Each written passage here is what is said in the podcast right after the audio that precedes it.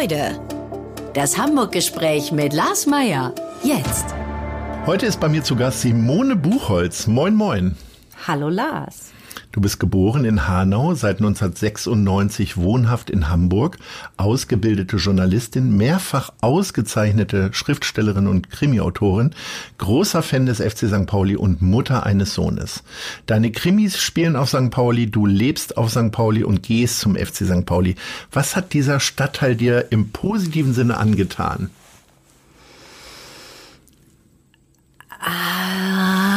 Also, meine Mutter ist ja Hamburgerin, die ist aber an der Alster aufgewachsen und ist als junge Frau nach Süddeutschland gegangen. Da bin ich dann geboren worden und ähm, aufgewachsen. Und als ich mit Mitte 20 ganz schrecklichen Liebeskummer hatte, ähm, bin ich, musste ich abhauen von da, wo ich wohnte und ähm, bin dann nach Hamburg, weil meine Tante auch äh, hier ist und auch damals noch hier war. Und ähm, es war für mich von Anfang an so ein Zurückkommen gar nicht ein Weggehen von zu Hause, sondern eher ein Wiederkommen. Und ich bin aber dann auch direkt an die Alster in so eine winzige, wahnsinnig teure Einzimmerwohnung gezogen, ähm, weil eben meine Großeltern da früher immer waren und ich da meine Sommer verbracht habe und das mein Hamburg war. Und ähm, habe dann aber relativ schnell gemerkt, als ich mich mal an die Elbe getraut habe, ähm, dass das mir viel mehr entspricht und dass ich diese großen Schiffe, den großen Fluss, die großen Möwen, diese Adlermöwen, die da unten so rumhängen, dass ähm, ich das wahnsinnig beruhigend und befriedend finde. Und ich bin ein unruhiger Geist und ein unruhiger Mensch. Und ähm, ich erinnere mich noch sehr genau, als ich durch die Straße ging, in der ich auch inzwischen wohne. Ähm, das war an so einem Spätsommernachmittag, ähm, wie ich das Gefühl hatte, äh, dass unter meinen Füßen durch den Asphalt hindurch so Wurzeln mich, mich tragen. Also als würde ich auf Wurzeln laufen. Das war wahnsinnig schön. Das habe ich nie vergessen. Das ist ähm, 25 Jahre her jetzt fast. Und äh, das ist das, was St. Pauli mit mir macht und immer wieder macht, wenn ich ähm, weg war und wieder hierher zurückkomme, dass ich das Gefühl habe, es gibt mir so eine, so eine Festigkeit und, und ähm, ja, dieser Hafenstadtteil ist mein Anker. Ich stelle gerade fest, ich bin auch 1996 nach Hamburg gekommen und als ich nach Hamburg kam, hatte ich noch nicht so ein ganz klares, ganz klaren Blick auf die Stadt. Ähm, ich hatte mir, glaube ich, aber zwei Sachen vorgenommen, in den Ruderclub zu gehen und mir irgendwann eine rote Hose zu kaufen. Moment, rote Hose HSV? nee, nee, nee, keine kurzen. Ich finde, Männer in meinem Alter tragen keine kurzen Hosen mehr. Ähm, tatsächlich eine lange rote Hose. Die habe ich gekauft, aber Ruderclub habe ich nie von innen gesehen. Warum gab's, nicht? Gab's für, ja, weiß ich nicht. Und deswegen habe ich immer noch so spindeldürre Oberarme. ähm, aber äh, gab es auch von dir so Vorstellungen, die du erfüllen wolltest, die du nicht erfüllt hast? Und ich war noch nie auf dem Michel, also obendrauf noch nie. Ich war tatsächlich auch erst einmal auf dem Michel. Das äh, muss ich jetzt zu meiner Schande gestehen. Das ist aber sehr schön oben auf dem Michel. Nee, ich habe eigentlich, ähm, ich hatte gar keine Vorstellung, weil ich ja ähm, als Kind hier so viel, so viele Erinnerungen auch sich schon geparkt haben in meinem, in meinem Kopf. Und ähm, Nee, ich habe immer, ich habe jetzt, also auch nach, nach 25 Jahren fast immer noch das Gefühl, dass ich ganz viel von dieser Stadt ähm, mir noch gar nicht er, er, erschlossen habe, weil ähm, Hamburg ist ja wie jede Großstadt auch dann doch sehr in, in, in ihre Dörfer unterteilt. Ne? Und ich komme aus meinem Dorf nicht so richtig raus. Also wenn ich nach Altona fahre, dann mache ich einen Ausflug. Nach Altona schon? Ja, dann nehme ich mir Proviant mit, so okay. gefühlt. Ähm, ja, ich denke immer, ich bin viel zu wenig so. Ich glaub, Was ich passiert denn dann in Ohlsdorf? Da beantragst ja. du dann irgendwie die Staatsbürgerschaft? So, also ich, zum, ich war erst fünfmal auf dem Isemarkt, glaube ich, weil das einfach nicht überhaupt ist nicht mein weit ist. Ja, es ist mir fast schon zu weit. Äh, ich habe immer so. Ich dachte immer, ich hätte einen kleinen Radius. Nein, so total. Mein Radius ist winzig. Also ich bewege mich wirklich zwischen Karoviertel und äh, und Hafen und ähm, denke manchmal so, gerade wenn ich dann Richtung Osten fahre, denke ich immer, oh Gott, get lost in Hamburg Ost, dann habe ich richtig Angst. Ähm, oder fühle mich echt unwohl. Also ich habe eher das Gefühl, ähm, die Stadt ist ja gar nicht besonders groß, aber ich mache sie mir so klein und äh, weigere mich, ähm, die auch in ihrer Ganzheit zu sehen, beziehungsweise wundere ich mich natürlich manchmal, wo ich jetzt aus so einem bunten Stadtteil ähm, komme, in dem auch noch viele Menschen leben, die nicht viel Geld haben und ähm, nicht privilegiert sind, wenn ich dann auf das privilegierte Hamburg treffe, dann bin ich immer so ein bisschen, bisschen überrascht und denke, wow, die haben ja echt viel Geld hier oben da am Alsterlauf. so, wie oft kommt, also wie oft kommt, also warst du mal am Friedhof als äh, Ohlsdorf? Also ja, unter ich war anderem, doch, äh, doch, noch nie also, am Grab von Hans Albers gestehen. Ähm, ein Freund von mir liegt da begraben tatsächlich, deshalb bin ich da relativ regelmäßig. Also Okay. ich, ich bin da dann aus praktischen Gründen, aber es ist jetzt, es ist auch kein Ort, an den ich einen Ausflug machen würde. Deshalb muss ich sagen, ähm, aber ich weiß nicht, macht man da, macht man da so Ausflüge hin? Ja, ne? Also ich glaube, es gibt so verschiedene große Friedhöfe, auf die man auch so Spaziergänge macht. Also in den großen Metropolen. Also Stimmt, aber in den anderen mache ich das auch. Ja, in, ja, in. Paris zum Beispiel oder in ähm, in Berlin habe ich mal das Grab von Harald Junke besucht. äh, Ja, oder es gibt, oh Gott, es gibt so einen wahnsinnig tollen Friedhof in Glasgow, Necropolis. Das ist die Totenstadt. Das ist ein unfassbar toller Friedhof. Stimmt, in anderen Städten mache ich das auch. Vielleicht mache ich das tatsächlich hier nicht, weil ähm, das dann doch, ich das doch eher ähm, mit, mit einem Tod verbinde, der mich sehr erschüttert hat damals. Und deshalb äh, habe ich nicht das Gefühl, ich muss da Ausflüge hinmachen. Machst du dir äh, Gedanken über den eigenen Tod? Also ich wüsste jetzt zum Beispiel jetzt gar nicht, wo ich begraben werden würde, wenn ich äh, in der Schanze arbeite. Ist jetzt nicht so relevant, aber in Eimsbüttel lebe. Ich hätte keine Ahnung, wo dann. Ich wüsste keinen Friedhof hier da kein, gerade. du hast keine Setlist für deine Beerdigung? Ja, die Beerdigung schon, aber ich wüsste nicht, wo ich.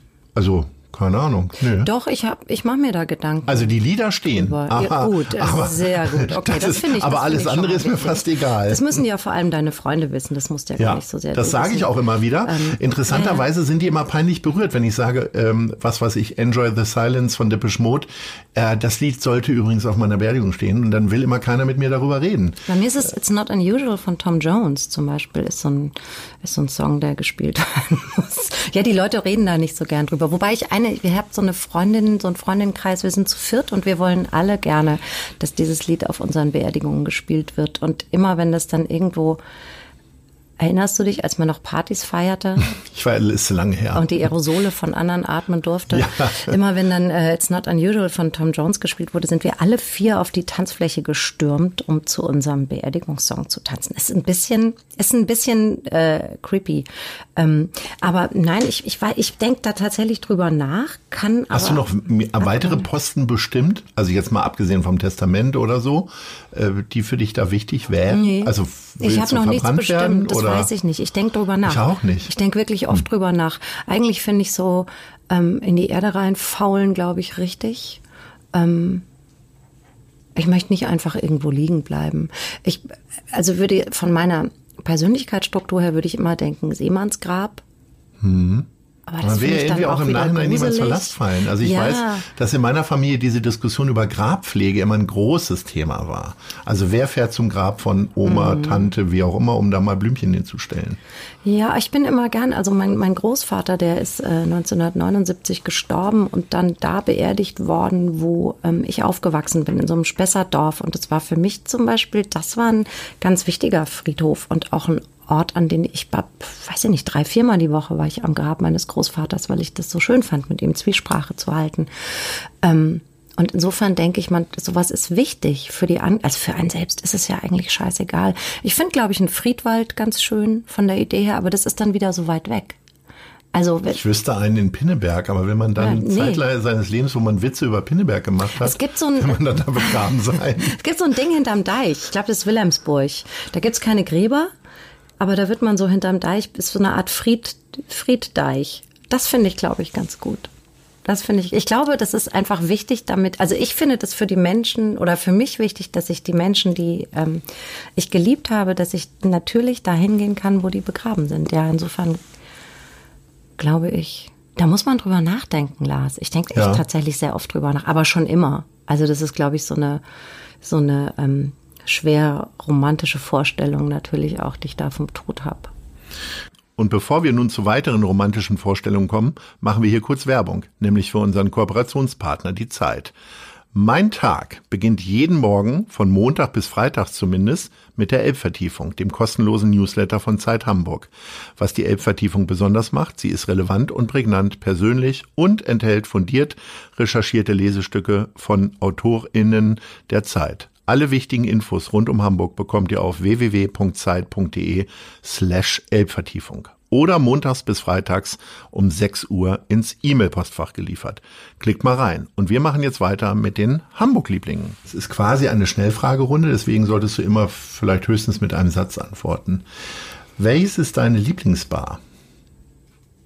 Kann ich mich nicht auf eine festlegen. 439. Musst du aber. Nein, kann ich nicht. 439 Kurhaus Chuck Club. Man muss die Bars feiern im Moment. Ja gut, 439 okay, dann lasse ich das an Chuck der. Stelle Ja. durchgehen. Welches ist dein Lieblingstheater? Und ich ahne, du wirst auch da sieben nennen. Nein, es ist tatsächlich das Schauspielhaus. Ich liebe das Schauspielhaus, die sind so Ja. toll. Welches ist dein Lieblingsbuch über Hamburg? Ähm, totaler Dauerbrenner für mich, äh, St. Pauli Nacht von Frank Göre.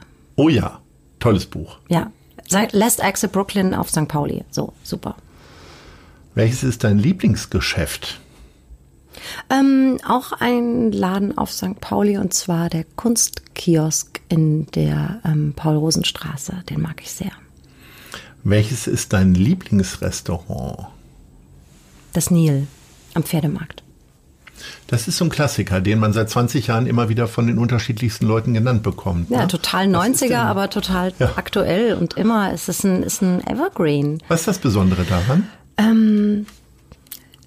Natürlich die fantastische Küche, aber auch die Art, wie, wie, wie man da bedient wird, ohne ähm, dass ich, ach, die sind einfach, die, also die Kellnerinnen und Kellner sind fantastisch. Die haben so eine, so eine Freundlichkeit und trotzdem sind die ganz selbstbewusst und die können dir einen Wein aufquatschen. Da wusstest, du wusstest nicht, dass du den lecker findest. So, Dass dann- man überhaupt Wein trinken kann. ja, doch, ja, aber ich sag ganz oft, was können Sie denn empfehlen? Sie haben doch da diesen rosa, diesen rosa Roséwein und dann sagt sie, ja, und aber ich habe hier noch so einen anderen und so und dann bestelle ich am Ende, bestellt man so eine Flasche nach der nächsten. Also nicht ich allein, aber ähm, es ist einfach, und am schönsten ist es im Sommer vorm Nil zu sitzen. Also die haben ja auch einen tollen Garten, aber davor, die Straße, der Gehweg ist so breit und sie haben eine Reihe von Tischen und da so wahnsinnig schönen Markisen und es fühlt sich so ein bisschen nach Paris an. Natürlich, also ganz kleines ich, bisschen. Ich sitze da einfach sehr schön und ich sitze auch wirklich immer, bis sie die Tische wegräumen, bis sie dann sagen, ihr dürft euch jetzt hier noch auf die Bank setzen, aber die Tische müssen rein. Ganz toll. Das heißt aber auch, du genießt ja nicht nur den Blick, sondern auch die Zwiesprache, den Smalltalk der Leute, die da vorbeigehen, weil so direkt an der Straße zu sitzen bedeutet ja auch, du bist immer wieder offen für Kommunikation.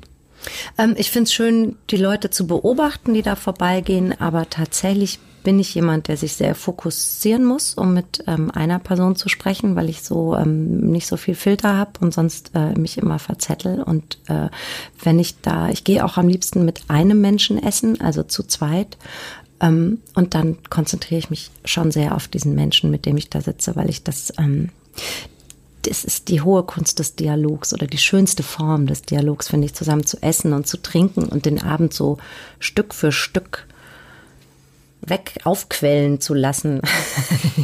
Das ist, aber es ist schön. Sich selber und den Abend. Ja, genau. Noch ein Gang, noch ein Glas. Aber es ist, es ist so schön, ähm, ähm, das Leben da zu beobachten. Klar, ge- gehst du denn gern hier in der Nähe essen oder bist du lieber, Ja, also bist du mein, lieber woanders? bin ja quasi Botschafter der Bullerei sozusagen, das sage ich an jeder Ah, Ecke. Ich okay. mag die Atmosphäre dort. Ähm, ich finde das Essen fantastisch, auch wenn ich häufig dazu neige, immer wieder ähnliche äh, Sachen zu essen. Ja klar, immer schön das Gleiche bestellen, Ja. natürlich. Ja. Ey, keine Experimente beim Essen. Ja, doch, manchmal, nein. also wenn ich dann das dritte Mal in der Bullerei bin pro Woche, dann, äh, dann, bestellst dann würde ich da dann, ähm, also abends auf jeden Fall immer Steak, Mhm. also fast immer, vorweg sehr leckere Burrata Ja, die Burrata ist toll. das stimmt. Und das, jeder wird mich erschlagen, inklusive Tim Melzer. Am Ende gehe ich immer in die Bullerei, weil sie ein ganz vorzügliches Vanilleeis mit der besten Schokosoße haben. äh, das ist natürlich ein Faustschlag ins Gesicht für jeden Gastronom, wenn man sagt, man kommt wegen zwei Kugeln Vanilleeis dahin.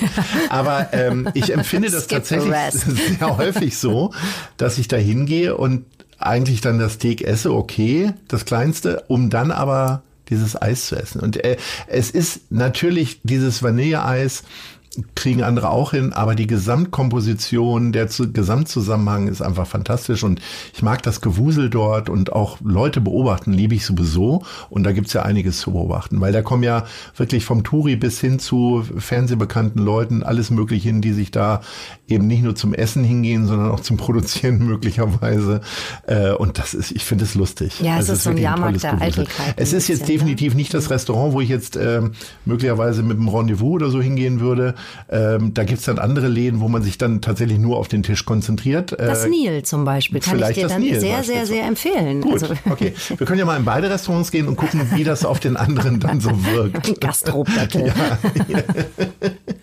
Was ist denn dein Leib- und Magengericht?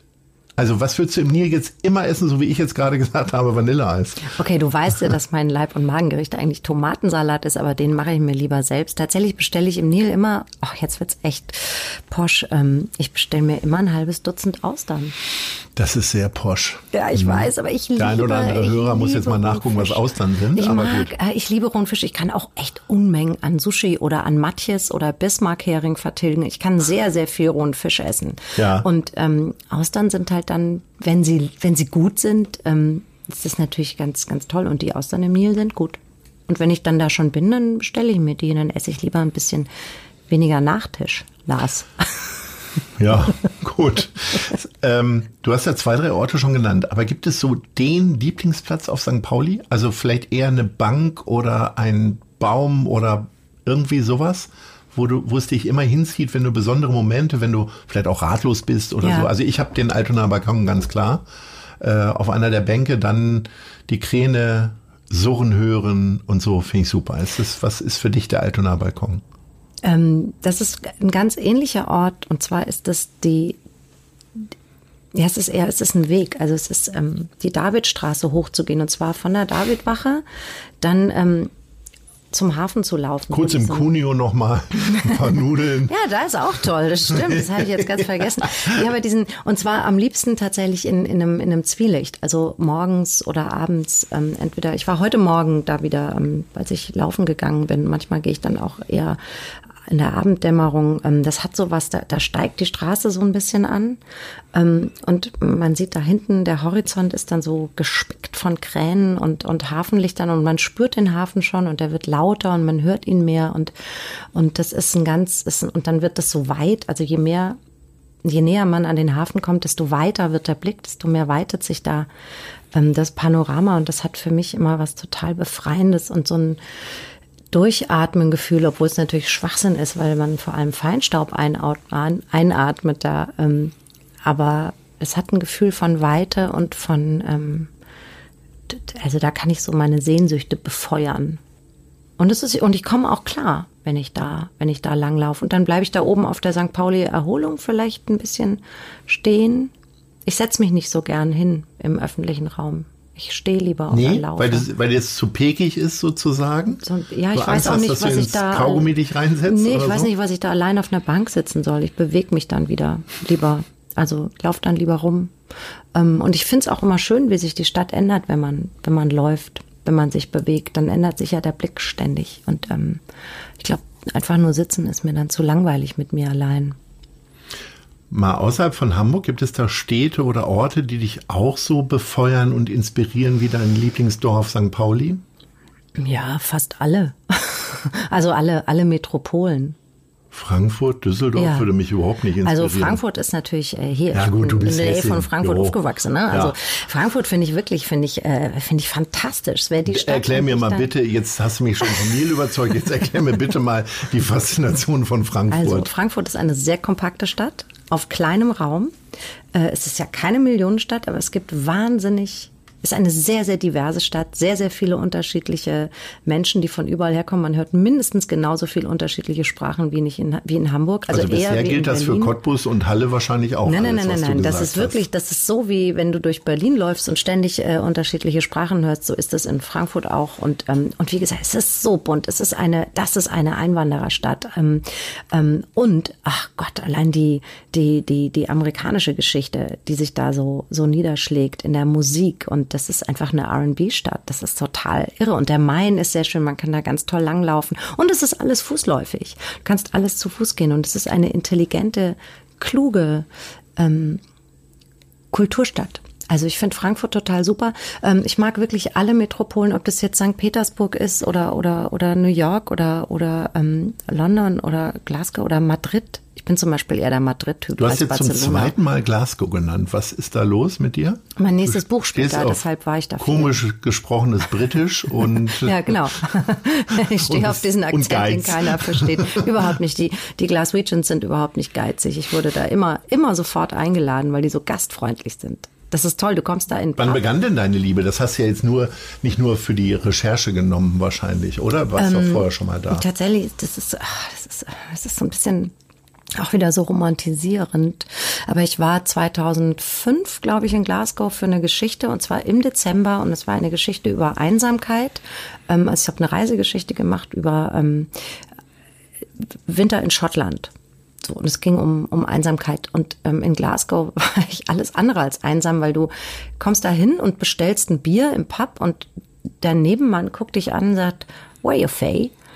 Ähm, weil du halt kein schottisches Englisch sprichst und dann sagst du, wo du herkommst und dann drehen die total durch, weil geil Besuch ist da und dann kriegst du ständig ausgegeben und hast hast super super Pappnächte und tatsächlich war ich dann auch im, im Celtic Stadion und habe da ein ähm, Celtic-Spieler gesehen, einen Stürmer, den ich ganz, ganz süß fand einfach. Und der hieß Nicky Riley. Und ähm, ein Jahr später habe ich meinen ersten Kriminalroman Was geschrieben. macht denn einen Spieler so süß, den du siehst? Der hatte irgendwie Feuer, der war spritzig und schnell und hatte ein lustiges Gesicht. Lustiges ein Gesicht. lustiges Gesicht? Ja, also so Sommersprossen oder ja, was ist lustig? So, ja, Humor, okay. im, Humor in der Fresse. Beim Fußballspielen? Ah ja, man sieht es doch, wenn jemand Humor hat. Ja, ich sehe nicht mal, ich sehe nicht mal, also ich kann die Leute auf 200 Meter nicht erkennen, da, ich wenn schon. ich da im Stadion sitze. Ja, musst du mal, musst du mal mit deinem Optiker sprechen. Ich, ich sehe, ich kann eine Menge von dir lernen. Auf jeden Fall heißt dieser, dieser, dieser, hieß dieser Typ Nicky Riley und die Hauptfigur meiner Romane heißt auch Riley und die heißt nach diesem Typen. Weiß der das? Nein, natürlich nicht. Du hättest ihm ja mal ein Buch schicken können, vielleicht. Das würde ich ja nicht machen, das ist ja so eine Anbiederung. Ja, naja, und dann hat sich vielleicht das jetzt. kann das ja einer unserer Hörerinnen mal übernehmen. genau, mit, dem, mit dem ersten Buch hat sich das, äh, hat das angefangen und dann ähm, hatte ich irgendwann vor ein paar Jahren das Gefühl, dass ich da nochmal hin muss und dass ich meine Hauptfigur da irgendwie nochmal hinschicken muss. Und ähm, deshalb war ich jetzt Februar 2020 nochmal da ähm, für Recherche und äh, ja, jetzt ist mir die Stadt dann schon sehr ans Herz gewachsen. Aber ich habe das mit vielen großen Städten und, ähm, und ansonsten würde ich sagen, wenn es keine Stadt ist, besondere Orte, ist es immer das Meer. Egal wo. Es gibt ja so Meer- und Bergmenschen und ich bin totaler Meermensch. Was bist du? Ich bin auch Meermensch. Ne? Die Frage für Hamburger ist ja also fast eine religiöse Frage, Nordsee oder Ostsee? Ostsee natürlich. Weil du so bequem bist und nicht so lange fahren willst, oder? Also ich bin ja eher Team Nordsee, weil das ja so richtig dann auch mal rau ist und wild und salzig und so. Also abgesehen davon, dass ich da selten schwimmen gehe, aber die Idee davon. Also wild kriegst du auf Fehmarn auch. Ja. So an der Südwestspitze. Ähm, und was ich an der Nordsee nicht so gut finde, nichts gegen die Nordsee natürlich, aber ähm, ich habe tatsächlich, ich kann das Watt nicht riechen. Ich habe eine sehr, sehr, sehr feine Nase ähm, ich bin da richtig geschlagen mit manchmal. Also mir wird mhm. ganz schnell schlecht, wenn ich ähm, was rieche, was ich nicht gern rieche. Und ich finde dieses, diesen Geruch von altem Fisch, den das Watt verströmt, in so einer, mit so einer, so einer Mischung aus Matsch noch. Das ist nichts, was, mir wird da, ey, mir wird, okay, mir wird an der Nordsee schlecht. Okay. Das ist ja auch schon mal ein schönes Zitat, ja. ne? Ja. Will ich jetzt mal, du als Journalistin weißt ja, was du sagst und was dann damit passiert. Mir wird an der Also ich glaube, Ehrenbürgerin auf Norderney wirst du nicht mehr. Nix gegen die Nordsee, aber du bist ein Nordsee-Typ, echt? Ja, unbedingt. Also das liegt vielleicht, weißt du, äh, wenn du Leute fragst, ob Beatles oder Stones, dann hat es ja auch ganz viel damit zu tun, was sie als erstes äh, kennengelernt haben. Ja. Und ähm, insofern äh, bin ich da Team Beatles auf jeden Fall. Team Stones. Siehste, ich mag aber auch unsere Unterschiede. Wir müssen jetzt hier auch nicht immer total harmonisch raus. Um Gottes Willen. Ja, sehr schön. Du, pass auf, wir kommen zu unserer nächsten Rubrik. Die Fragen der anderen Leute. Hör mal rein, wer und was für eine Frage jetzt kommt. Hallo Simone, hier ist Robin Himmelmann vom FC St. Pauli. Oh. Ich würde gerne wissen, welches Erlebnis dir am Millantor in bleibender Erinnerung geblieben ist. der Torwart vom FC St. Pauli. Und du kriegst ein bisschen Herz in den Augen, darf ich jetzt hier für unsere Hörerinnen sagen. Robin Himmelmann ist, glaube ich, der schönste Name der ganzen Stadt. ähm, und es ist auch ein toller Torhüter. Und ähm, ja, das äh, kann ich sofort sagen. Das war ähm, das Pokalspiel. St. Pauli hat in der Regionalliga gespielt. Boah, war das 2004, 2005 ähm, gegen Hertha. Ähm, gegen die Hertha. Also das waren diese, diese B-Spiele, wo sie erst Bochum, dann Berlin, dann Bremen und Bielefeld äh, vielleicht noch. Ja, und am Ende mhm. ähm, bei den, für die Bayern hat es dann nicht mehr gereicht, aber das Spiel gegen die Hertha war so unglaublich. Es war kalt. Es war noch das alte Stadion. Ich stand in der Südkurve. Eigentlich stand ich immer ein bisschen weiter oben und bin im Laufe des Spiels so runtergerutscht zum Zaun. Und am Ende hing ich wirklich wie so ein Ultra oben am Zaun. Meine alte Lederjacke, die ich seit gefühlten 150 Jahren hatte, ist gerissen, weil ich meinen Arm so hochgerissen habe beim Tor von ähm, Florian Lechner. Ich glaube, das war, ich weiß, aber es war ein entscheidendes Tor in der Nachspielzeit. Ich weiß nicht mehr zu welchem Stand, aber Florian Lechner hatte schon solche Krämpfe. Der ist wie, der ist gelaufen wie so ein, wie so ein Pinocchio, so ganz stark sich mit ganz geraden Beinen.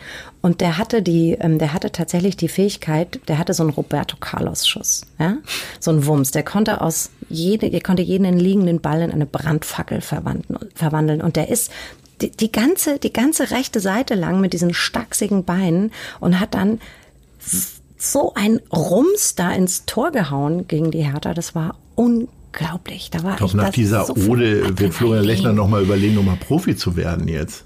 Mm. Ein Schuss wie Roberto Carlos. Ja, Toll. das habe ich ihm aber damals auch schon gesagt. Okay. Ja. Ja. Hat man im Stadtteil so automatisch immer Berührungen mit Profifußballern vom FC St. Pauli oder? Das weiß ich nicht. Ich habe irgendwann. Ähm, und wenn du einem wildfremden Fußballer jetzt kein Buch schickst, dann gehst du aber schon auf deine Idole zu und sagst Hallo. Nee, wir haben kenn, wir kennen uns von der Südtribüne. Nee, wir haben uns tatsächlich auf einer Party kennengelernt. Beziehungsweise okay. habe ich Marcel Eger und Benny Adrian auf einer Party kennengelernt, als sie ganz frisch in der Stadt waren. Da waren die so süß, da waren die so 21 ähm, und haben so Hallo, wer bist du denn? Wir sind neu in der Stadt. So und dann ähm, habe ich die so ein paar Wochenenden so rumgeführt, bis ich geschnallt habe, dass die jetzt für den Verein spielen und ähm, Florian Lechner war damals auch frisch da und ich habe mich so mit denen angefreundet und ähm, und ähm, die haben durchaus auf meinen Partys getanzt und ich mit denen in den, in den Clubs. Das war toll, aber das war echt unabhängig von diesem zu den Spielen gehen. Also ähm, man hat sich halt, St. Pauli, also St. Pauli ist halt auch klein dann, ne? Ja, vielleicht ist, man trifft sich halt auch mal irgendwo. Und mhm. wenn man dann sich mag, dann freundet man sich an. So, jetzt kommen wir mal zur, zur nächsten Frage. Ja, danke an Robin Hallo, Himmelmann. liebe Simon. Oh. Entschuldigung, danke an Robin Himmelmann für diese Frage, wollte ich nochmal sagen. Hören wir mal hier rein. Hallo, liebe Simone. Hier ist Verena Gräfe-Höchst von Juna Film. Und ich würde wahnsinnig gerne von dir wissen, welches deiner Bücher würdest du denn gerne mal als Kinofilm auf der Leinwand sehen? Gleich als Kinofilm. Als Kinofilm. Also, ähm, Ach, Verena, clevere Frage. Also, ich glaube, ähm, meine Krimireihe würde ich ja äh, lieber als Serie im, im Fernsehen sehen. Und ähm, über den Kinofilm habe ich noch nie. Also, pass auf, ich habe 2003 ein Jugendbuch geschrieben. Es ist bei Kiepmeuer und Witsch erschienen. Mhm. Und das heißt, der Trick ist zu atmen. Das ist inzwischen vergriffen. Das hat, glaube ich, auch ganz schlecht verkauft. Und da geht es um erste Liebe und ersten Sex und wie man beides überlebt. Und das sind so Geschichten. Das ist so eine Art erzählendes Sachbuch. Ähm, also lauter weird, lauter weirde Geschichten über ähm, die Pubertät. Und ähm, das als Kinofilm fände ich, glaube ich, total schön. So eine weibliche Sicht auf Jungspubertät zum Beispiel. Ähm, das würde ich, das würde ich echt gerne als Kinofilm sehen. Ja, so ein uraltes Ding. Also Verena Greffe-Hüft ist ja ähm, sehr häufig ausgezeichnete Filmproduzentin. Die könnte sich dem ja mal annehmen. Ja, große Nummer im Indie-Business. So. Ja. Jetzt haben wir schon über vermeintliche Idole in kurzen Hosen gesprochen, also über Fußballer, die du toll findest, ob sie nun lustig aussehen oder äh, erfolgreich sind. Ähm, wie ist das denn mit Vorbildern in deinem Beruf? Gibt's Autoren, die du den du, von denen du dich inspirieren lässt, die du gerne mal getroffen hast, hättest, wenn sie nicht schon tot wären oder in einem Land, Land leben? Ja, die sind äh, tatsächlich fast alle tot. nee, ja, also Dorothy Parker ist, ähm, ist ein großes Vorbild von mir und Marguerite Duras, ähm, Jakob Ajuni, Raymond Chandler, das sind so meine Top 4. Mm. Denise Miner finde ich wahnsinnig toll als Krimi-Autorin. Die kommt auch aus Glasgow, das ist aber jetzt eher Zufall. Das hat mich da nicht hingetrieben. Und die habe ich auch schon getroffen und mit der würde ich tatsächlich gerne mal länger zusammensitzen und mit ihr übers ähm, Erzählen reden. Ähm, Wolfgang Herrndorf hat einen ganz, ganz tollen, speziellen Sound. Der lebt leider auch schon nicht mehr. Ähm, ich suche mir, glaube ich, generell eher Menschen aus, die nicht mehr da sind, weil ähm, ich dann nicht so das Gefühl habe, dass ich so ein, so ein sabbernder Fan werden könnte und, und so versuchen könnte, den zu treffen. Fan hat weißt ja auch du? was mit Leidenschaft zu tun, aber du bist doch auch ein leidenschaftlicher Mensch. Ja, aber ich möchte immer Ist niemanden aber trotzdem belästigen. Fan so ein Anti-Wort für dich? Ich möchte einfach niemanden belästigen. Ich möchte, ähm, ich habe nichts gegen Fans. Also ich finde das auch, äh, mein Sohn ist großer Fan von ganz vielen lebenden ähm, Hip-Hopern oder eher Gangster-Rappern, Entschuldigung, ist ja eine andere Sache. Ähm, und ich kann das total nachvollziehen und ich finde es auch schön. Und ähm, ja, würde ich Haftbefehl mal treffen, würde ich auch wahrscheinlich auf die Knie gehen und sagen, danke, dass mein Sohn so ein Fan von dir sein darf, dass du das tust, was du tust. Ähm, aber ich selbst habe mich da immer so ein bisschen schwer mitgetan. Ähm, Wer hing denn als Bravo-Poster bei dir im Falco. Jugendzimmer? Falco. Falco, auch schon tot. Naja. Damals sehr- hat er noch gelebt, ja. ja. Falco war tatsächlich. Und äh, Cindy Lauper. Aber ich bin halt auch ein Kind der 80er. ja, wieso? Was hast du gegen Cindy Lauper, Lars? Naja, Falco und Cindy Lauper zusammen in einem, gut, die waren in einem Jahrzehnt und die sind wahrscheinlich auch Stammgäste bei Formel 1 damals gewesen. ja, und schön weird beide. Also, Ja, unbedingt. Halt so, Aber Falco kann ich total nachvollziehen. Ja, Falco. Cindy Lauper ist, glaube ich, dann so ein Mädchending eher gewesen. Ne? Oh, es gibt ein ganz tolles Album, das erst vor ein paar Jahren erschien. Da ähm, singt sie so Country-Songs. Ja. Hammer, Hammer. Also die hat sich auch sehr entwickelt. Ähm, ja, und Falco war ja, oh Gott, das war ja der, der, ich glaube, der, der romantischste, der größte Romantiker. Ich glaube, das war der erste Zeit. Prominente, den ich irgendwie mit Kokainmissbrauch in Verbindung gebracht habe. Das habe ich damals ich war gar der nicht völlig, völlig vorbewahrt, vor allem. Ich glaube, den ersten Joint habe ich auch erst in Hamburg gerochen oder so. äh, völlig beschützte Jugend ohne Coca-Cola und andere suchtmachenden Sachen. Ähm, aber tatsächlich bringe ich mit Falco sofort so Kokainmissbrauch in Verbindung. Ja, aber viel später dann, oder? Vielleicht. Also nicht, nicht Vielleicht auch die- erst durch. nicht es gibt tolle Zeit, Dokumentationen und auch einen ganz tollen Spielfilm äh, über Falco und äh, ich über sein nicht. Leben. Ja, ist ein bisschen ein kleiner Film, äh, tatsächlich von einem österreichischen Regisseur, sehr, sehr empfehlenswert. Mhm. Kann man ja mal googeln. Ja, können wir ja mal gucken. Ist so eine Musik, also ich erlebe das ja immer wieder bei meinen Gesprächspartnern, dass die alle so in den 80er, 90ern hängen geblieben sind. Ist es dann so, dass du dir immer noch mal Genie anhörst und das jetzt anders hörst oder äh, andere Songs von ihm? Also ich tatsächlich immer an, an Falcos ähm, Geburtstag und Todestag, dass ich, wenn ich das dann so mitkriege, dann höre ich mir das nochmal an und dann erinnere ich mich daran, wie toll ich das fand. Aber ich bin überhaupt nicht auf 80er Musik. Nee, ich bin, glaube ich, eher so, ähm, ich höre ich hör, ich hör gerne ähm, Sachen aus den 60ern und 70ern ähm, inzwischen und ähm, also ich höre gerne Johnny Cash, ich höre gerne Motown, ähm, ich höre gerne Millie Jackson, finde ich ganz toll. Also so, ich, ich bin musikmäßig nicht auf, auf Zeiten oder Epochen festgelegt, ehrlich gesagt. Das muss mich einfach an den Eiern packen und ähm, das muss gefühlvoll sein und im Zweifel eher Gitarren als Gibt es Gitarren. denn so Hamburger Bläser- Bands auch, denen du, denen du was abgewinnen kannst? Hamburger Schule, kannst du damit was anfangen? Weil da Ja. könnten dich ja die Texte möglicherweise auch interessieren. Ja, ja. Also ich, klar, ich habe hab jedes Blumfeld-Konzert gerannt hier und ähm, und die Sterne finde ich auch, fand ich toll und Tokotronic und so. Ähm, aber es war mir auch immer so ein bisschen so ein Boys-Ding so sehr. Es war mir so ein Jungs-Ding.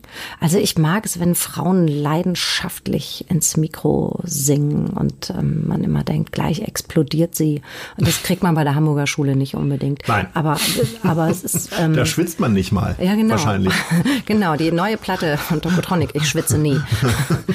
ähm, Ja, aber also ich bin mit Musik echt, mein Sohn fragt mich das, glaube ich, täglich. Mama, was sind zurzeit deine Lieblingsmusik? Und ich sage mal, kann ich, ich höre halt so Sachen zum Schreiben. Also ich höre Musik beim Arbeiten, aber eher auf, ähm, auf, auf, auf Repeat. Jetzt habe ich zum Beispiel ganz viel ähm, fürs letzte Buch ganz viel Digger Barnes gehört und immer, immer einen Song, immer auf Kopfhörer so. Ähm, auch ein Hamburger Musiker, okay. Äh, aber ich kann mich da echt, ich bin, ich habe einen weirden Musikgeschmack.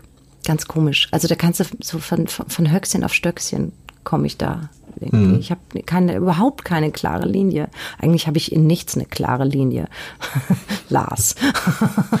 Auch, das macht dich ja vielleicht aber auch interessant eventuell. Ich Und ich nicht. glaube, da ist doch mehr Linie drin, als, als du manchmal wahrhaben willst. Äh, wie ist denn das mit der Disziplin? Also kreativen Jobs wird ja häufig nachgesagt, naja, kommen dann zu spät und dann pennen sie erstmal bis zwölf und so und dann fangen sie irgendwann an. Äh, wenn man da aber mal den zweiten Blick riskiert oder vielleicht bei manchen auch den ersten schon, äh, erkennt man, das ist halt richtig Arbeit, so wie der Büromensch sich das auch vorstellt. Wie organisierst du denn deinen Arbeitstag? Bist du eher so eine Nachteule, die dann nachts durchschreibt? Oder fängst du wirklich morgens an, wenn der Junge in der Schule ist und dann hast du auch deinen eigenen Stundenplan? Naja, also von der Konstitution her ich weiß nicht, wie dir das geht. Du bist ja auch selbstständig und hast hier so ein mhm. Dings zu wuppen. Es gibt ja gewisse Zwänge, ne? Also wenn du, ich, also wenn du vom kreativen Arbeiten leben willst, musst du diszipliniert sein. Es funktioniert nicht anders. Es sei denn, du lebst vollkommen frei und kannst echt arbeiten, wann du willst. Ähm, und von der Konstitution her wäre ich eher eine Nachteule. Also früher habe ich so um ich habe vormittags so, so Verwaltung, Büro gemacht und dann irgendwie um zwei richtig angefangen zu schreiben bis abends um neun, zehn, elf, bis in die Nacht.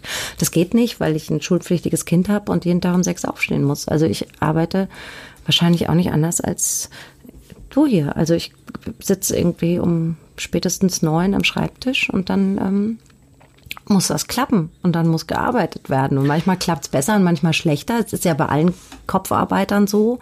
Das weißt du ja auch. Also das ist ähm, äh, und über die Zeit ähm, disziplinierst du dich oder lernst du immer besser dich zu disziplinieren oder lernst du dich immer besser zu disziplinieren, so mit, mit verschiedenen Werkzeugen und Tools, die du dir dann zulegst. Also ich weiß ganz genau, was ich machen muss, um mich dahin zu prügeln, wo ich, wo ich hin will, um mich in eine Konzentration zu kriegen. Und ähm, ich kann es mir einfach nicht leisten, so rumzudaddeln, weil, weil ich lebe davon. Brauchst du trotzdem auch eine bestimmte Situation, um das Gefühl zu arbeiten? zu haben. Also ja, ich brauche meine ähm, Ruhe. In Zeiten des Homeoffice, was wir ja jetzt seit vielen Monaten alle ja. schon irgendwie erleben, ist es für mich so. Für mich ist immer noch, also klar, kann ich auf dem Sofa arbeiten mit dem mhm. Laptop auf den Oberschenkeln, ähm, aber ich brauche irgendwie die Werkbank. Also ich brauche den Schreibtisch und ich brauche irgendwie noch Leute um mich herum. Nee, das brauche ich nicht. Nee, ich brauche, ich kann an jedem, in jeder Haltung arbeiten. Ich könnte mich hier auf die Fensterbank setzen und da arbeiten. Ich kann mich auf die Couch setzen. Herzliche Einladung, hier mal herzukommen ja. und Teile deines nächsten Romans hier also zu. Also das ist überhaupt nicht das Problem. Ich brauche nur einfach meine Ruhe. Es darf niemand anders im Raum sein und am besten niemand anders in der Wohnung. Ähm, also ich muss das Gefühl haben. Aber Musik, das äh, ja. empfindest du nicht als störend? Nee, weil Musik, die habe ich dann auch wirklich auf dem Ohr. Also mit Kopfhörern und also das, ich muss so eine Blase erschaffen. Und das ist wie eine Seifenblase, die um meinen Kopf herum entsteht. Und sobald jemand anders im Raum ist, dann platzt die. Dann macht es so. Die platzt nicht mal, die macht so plopp. Und dann ist die schon wieder kaputt. Und dann dauert es lang, bis, die, bis man die wieder so aufgeblasen hat. Wie so ein, weiß ich nicht, wie so Kiemen auf dem Kopf. Nee, ist schlecht. Nee, schiefes Bild. Komische Bilder. Äh, komisches Bild. Aber ähm, ich, ich, also ich würde gerne so arbeiten wie ihr, glaube ich, so mit so ein paar Leuten in so einem Büro. Das ist viel schöner. Das ist nicht so einsam. Schreiben ist halt schon wahnsinnig einsam, weil man so viel Ruhe braucht. Ja, aber da bin ich ja ein bisschen wie Jekyll and Hyde. Also auf der einen Seite mache ich viele Sachen mit mir komplett alleine aus, so kreative Prozesse oder äh, wenn ich so Konzepte schreibe, mich wirklich viel besser, wenn ich da alleine das mhm. so runterdaddel. Ähm, auf der anderen Seite kann ich mir auch nie vorstellen, alleine im Büro zu arbeiten, weil dann brauche ich wiederum die Zielsprache. Äh, wie ja. ist denn das bei dir bei, ja. einem, bei dem Prozess des Buches oder einer Entwicklung einer Figur? Sprichst du dich da nochmal mit Leuten ab oder machst du das alles so mit dir aus? Das mache ich tatsächlich mit mir aus, aber auch mit so einem komischen Prozess. Also ich habe so ein großes, ähm, so, so, so, ein Skizzenbuch, da schreibe ich, da, da male ich dann so auf, so Figuren und schreibe so rein und stelle so Bezüge her. Ich kann nicht und mal malen. Also ich, ich auch nicht. Das, ach so. Überhaupt nicht. Aber du erkennst das, ist, das dann. Ja, ja, ich kann da nicht mal meine Schrift lesen manchmal, aber beim, indem ich das mit der Hand zu Papier bringe, ähm, ent, entsteht irgendwie was im Kopf. Das ist aber so ein bisschen Magic, das kann ich nicht sagen. dafür bin, muss ich eigentlich auch mit mir selbst sein. Aber was ich tatsächlich brauche, ist dann schon in diesem Prozess immer mal die Zwiesprache. Und das fand ich jetzt tatsächlich. Ähm, oder finde ich immer noch in dieser Zeit des eingeschränkten im Café sitzen oder dass man nicht in Bars sitzen kann.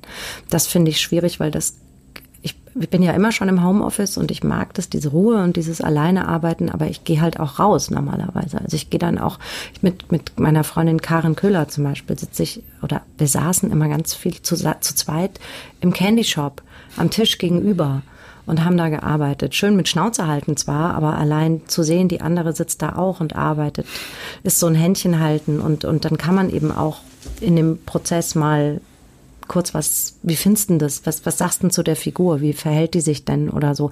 Das fehlt mir total, der Austausch mit den anderen, ähm, oder gerade mit diesen paar wenigen Leuten, mit denen ich äh, mich da sehr eng austausche, weil es so die Orte, die Plätze dafür nicht so richtig gibt. Dann gerade wenn es bisschen kalt und dunkel ist. Im Sommer ging es noch besser so draußen.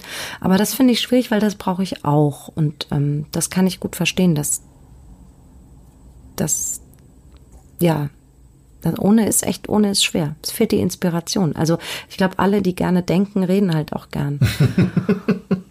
Und, und ich denke nur, viel. Ja, und immer nur mit sich selbst reden ist doch auch dann, ja. ist halt, das ist schon schade. Ich meine, es wird ja wieder kommen, aber das ist, beziehungsweise ich hoffe das. Ich hoffe, dass ich, dass wir uns nicht langfristig so voneinander abspalten durch diese ganzen Zoom und Sprachnachrichten-Geschichten mhm. und so.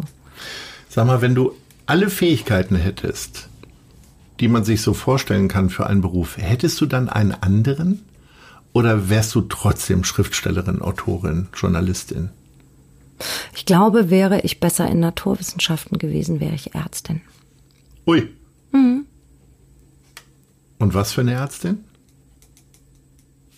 Allgemeinärztin. Ich wäre nicht so, so Hardcore-Chirurgin. Echt so, so, von Grippe bis Vorunkel, ja. alles erstmal dadurch untersuchen? Ja, weil ich tatsächlich den Leuten ansehe, was sie haben. Ist schon immer so.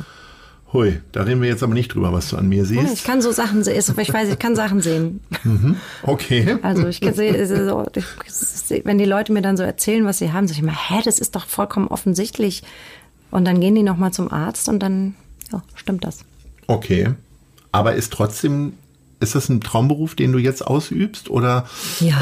äh, ist es irgendwie auch nur eine Zwischenphase, wo du sagst, nee, eigentlich will ich ja ein Café, einen eigenen Buchverlag, nee, Politikerin. Ich, ja, ich wollte früher immer ein, ein, Restaurant haben oder ein Hotel oder ein Café, aber das ist mir, das ist ja auch romantisiert. Also ist mir vollkommen klar, dass ich, ähm, dass das, das viel zu anstrengend.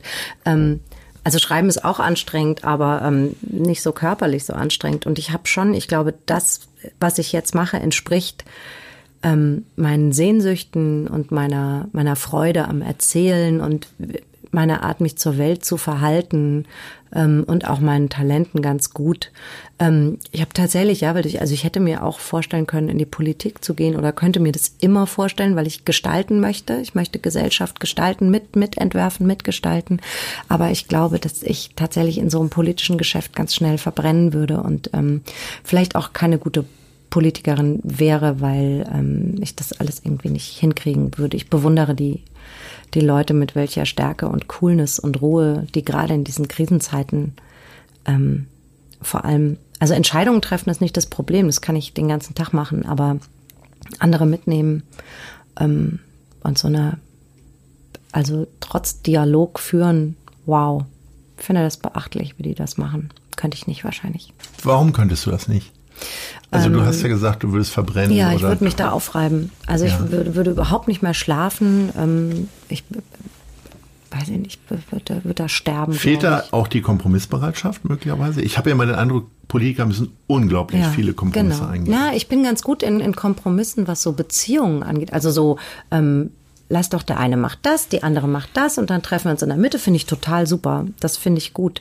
Ich glaube, ich habe nicht genug Filter. Ich kann nicht, also wenn du Politik machst, dann brauchst du wahrscheinlich auch ein bisschen so einen Teflon-Anzug, den du zumindest ab und zu mal anziehen kannst und dann auch wieder ausziehen kannst. Ähm, aber das kann ich bin meine Welt, also meine Wahrnehmung ist komplett filterlos und ich glaube, ich würde da echt hops gehen. Wird verrückt werden wahrscheinlich. Du äußerst dich ja sehr häufig politisch äh, auf Twitter, aber auch natürlich in äh, Zeitungsartikeln. Und auf der anderen Seite bist du unglaublich gesellschaftlich engagiert. Also wo du helfen kannst, hat man den Eindruck, hilfst du, erhebst du die Stimme, längst das Scheinwerferlicht drauf. Ist das so ein Stückchen Kompensation äh, dafür, dass du nicht wirklich Politikerin, keine wählbare Politikerin bist? Nee, ich glaube, ich sehe das als ähm, die Aufgabe einer jeden Bürgerin und eines jeden Bürgers ähm, in einer offenen Gesellschaft. Also Demokratie kommt nicht von alleine. Ähm, die kommt nur, Demokratie ist Dialog. Das heißt, Menschen müssen miteinander reden und kommunizieren. Und ich glaube, ähm, ich sehe das insofern äh, in meiner Verantwortung, dass ich halt nun mal gehört werde, da ich mir ein Mikrofon beschafft habe durch meine Schriftstellerei. Und ähm, wer gehört wird, sollte die Stimme erheben für all die, die nicht gehört werden.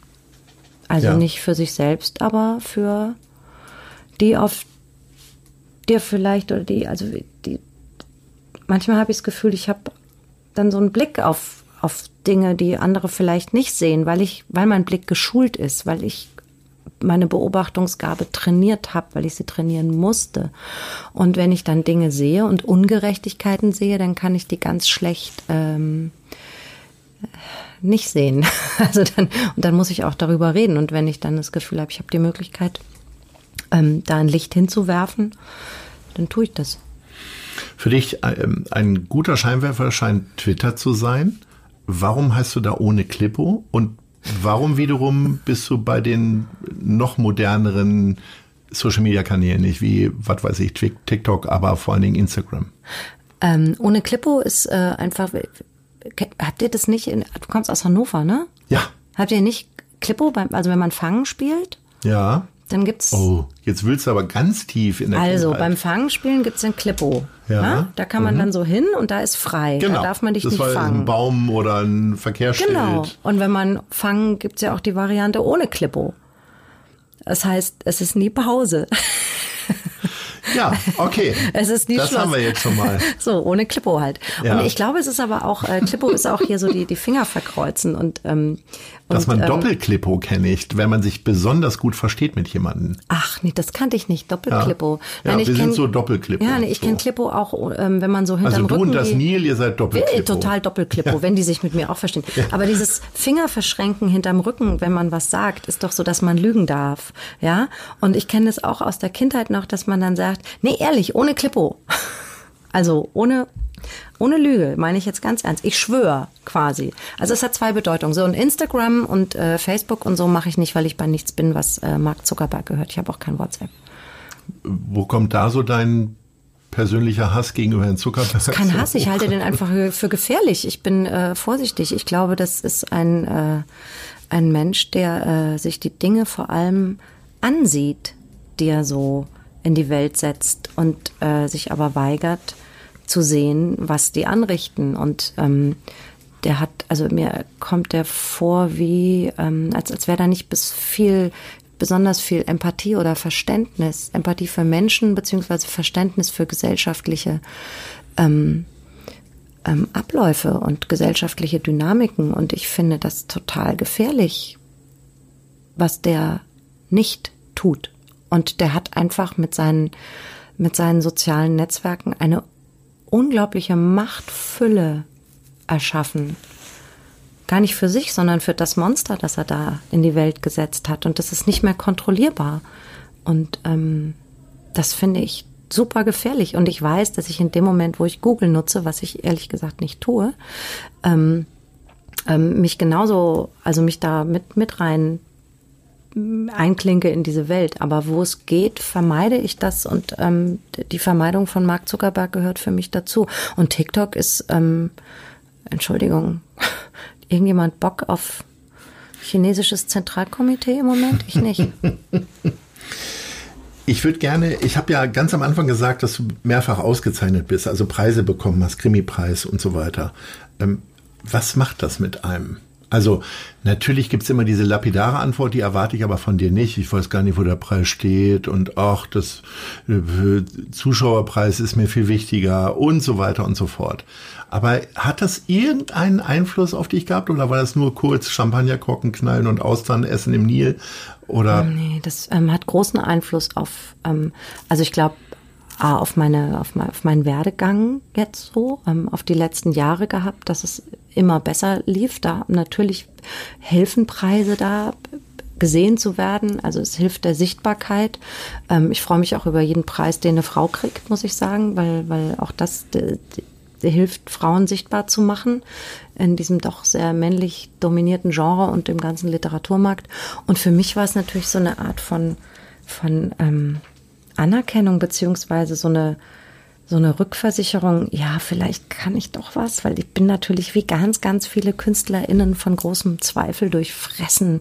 Und wenn dann eine Jury sagt, nee, hast du gut gemacht, Simone, dann ähm, tendiere ich auch dazu, das vielleicht mal anzunehmen und zu sagen, ja, jetzt, jetzt, jetzt, jetzt winde dich halt nicht immer unter deinen Zweifeln, ähm, sondern mach einfach weiter. So, jetzt, okay, Haken, super, toll, danke. Offensichtlich habe ich doch nicht komplett verkackt und weiß doch, was ich hier tue. Ähm, und äh, ist das ein Weitermachen oder noch besser machen wollen? Also so, ich sag mal, ähm, Sänger oder Bands von Nummer 1 Hits unterliegen ja immer dem Druck, kein One-Hit-Wonder zu werden. Äh, wie wie ja, war das klar. bei dir damals in der Situation? Ich meine, du hast es bewiesen, dass du mehrfach jetzt schon tolle Romane geschrieben hast. Aber das will man doch immer, wenn man, egal was man macht. Also ich will ja nicht nur einfach das verwalten, was ich bin, ob das jetzt mein Beruf ist oder, oder, oder meine Persönlichkeit oder mein Leben. Ich will ja nicht einfach nur älter werden. Ich will mich weiterentwickeln in allem, was ich tue. Und ähm, das ist doch das ist bei dir bestimmt genauso. Also das, man, das erträgt man doch gar nicht, gerade als, ähm, als kreativer Mensch. Äh, immer einfach weiterzumachen. Stimmt, das ist auf jeden Fall ein Draufsetzen, aber nicht im Sinne von, ähm, ich will noch besser werden und so von Ehrgeiz zerfressen, sondern ich möchte immer mehr lernen und mich weiterentwickeln und ähm, habe ich jetzt auch erst seit ich älter bin, spüre ich das stärker als, als früher, als ich noch jünger war. Da habe ich das gar nicht so gehabt, diese, diesen, diese Sehnsucht danach. Aber inzwischen denke ich, also es gibt in unserem Alter doch so zwei Möglichkeiten. Entweder du verwaltest ab jetzt oder du entwickelst dich stetig weiter. Und wenn du aufhörst, dich weiterzuentwickeln, dann verwaltest du nur noch. Und lebst nur noch im Gestern. Und lebst vor allem im Gestern. Und das finde ich nicht nur unangenehm bei Leuten unseres Alters, sondern das finde ich auch wahnsinnig schade, weil ich meine, Lars, sind wir ehrlich, der, der körperliche Verfall mag voranschreiten, aber im Gehirn sind noch so 20 Jahre, wo man noch mal richtig ähm, da wächst. Also ich habe manchmal das Gefühl, mir gerade so jetzt, mir wächst so ein zweites Gehirn eigentlich gerade. Also es ist so, ich, ich lerne so, so viel wie Und noch wieder entstehen komische Leben. Bilder, aber gut. Ja, so, genau, hier ja, so ein ich sehe noch keine so Beule extra, an deinem Kopf. So ein extra Hirn. Ja. Das kann ich so anschrauben und abschrauben. ähm, hast du das nicht, dass du das Gefühl hast, wir sind eigentlich jetzt ja, jetzt so. Also es haben mich also viele gefragt, blöd, was ist denn jetzt mit dir 50 und Ja. hm, und ich habe tatsächlich das Gefühl, es ist jetzt wirklich die beste Zeit meines Lebens. Ich habe das aber sehr häufig auch immer als Ausrede gesehen von älteren Herrschaften, die das schönreden wollen. Aber ich glaube, die Mischung aus Erfahrung und trotzdem immer noch der jugendlichen Neugier, der wir noch so Mhm. hinterhängen, ist eine ganz besondere Mischung. Und ich glaube, vielleicht in zehn Jahren geht das nicht mehr, Ja. weil man diese Mobilität nicht mehr hat oder so. Aber jetzt geht's gut. Ja, es ist eine Neugier, mit, die aber gepaart ist mit, mit einer Ruhe auch so ein bisschen. Ne? Das man muss jetzt nicht mehr alles ausprobieren, Genau, weil man hat schon viele verbotene Sachen Ja, gemacht, man muss hat schon viele neue Sachen gemacht. Ja. Ja, also das ist schon, und ich finde, und vielleicht ist es aber auch, was ich mir manchmal denke, es ist vielleicht auch was, um den körperlichen Verfall zu kompensieren. Oder? So. So. Also, Ja. man so, ja, aber schlau bin ich. Sag mal äh, ganz kurz in die Zukunft geguckt. Wo siehst du dich in fünf Jahren? Wahrscheinlich immer noch auf St. Pauli. Und wo siehst du aber Hamburg? In zwei, drei Sätzen. Ich sehe mich in fünf Jahren ganz viel reisen mit der Bahn. Also doch nicht in St. Pauli. Doch, natürlich auf St. Pauli, weil ich möchte jetzt auch bedingt durch diese Pandem Pandemie, ich habe noch so viele Orte auf der Welt nicht gesehen, die ich gerne sehen möchte. Und ich möchte da überall mit der Bahn hinfahren oder mit dem Schiff. Das möchte ich sehr gerne. Und je älter mein Also Sohn Australien wird, ist ausgeschlossen. Im Schiff? Ja, Schiff geht. Ja. ja. Mhm. Also und mein Sohn wird jetzt immer größer und äh, man kann immer mehr machen und ähm, das da sehe ich mich oder uns als Familie so unterwegs. Mhm. Ähm, Hamburg. Und Hamburg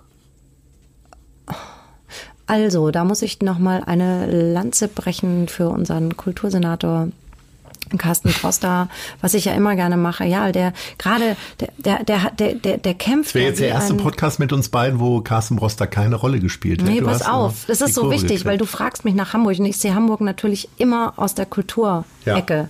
Und ähm, der kämpft wie ein Löwe.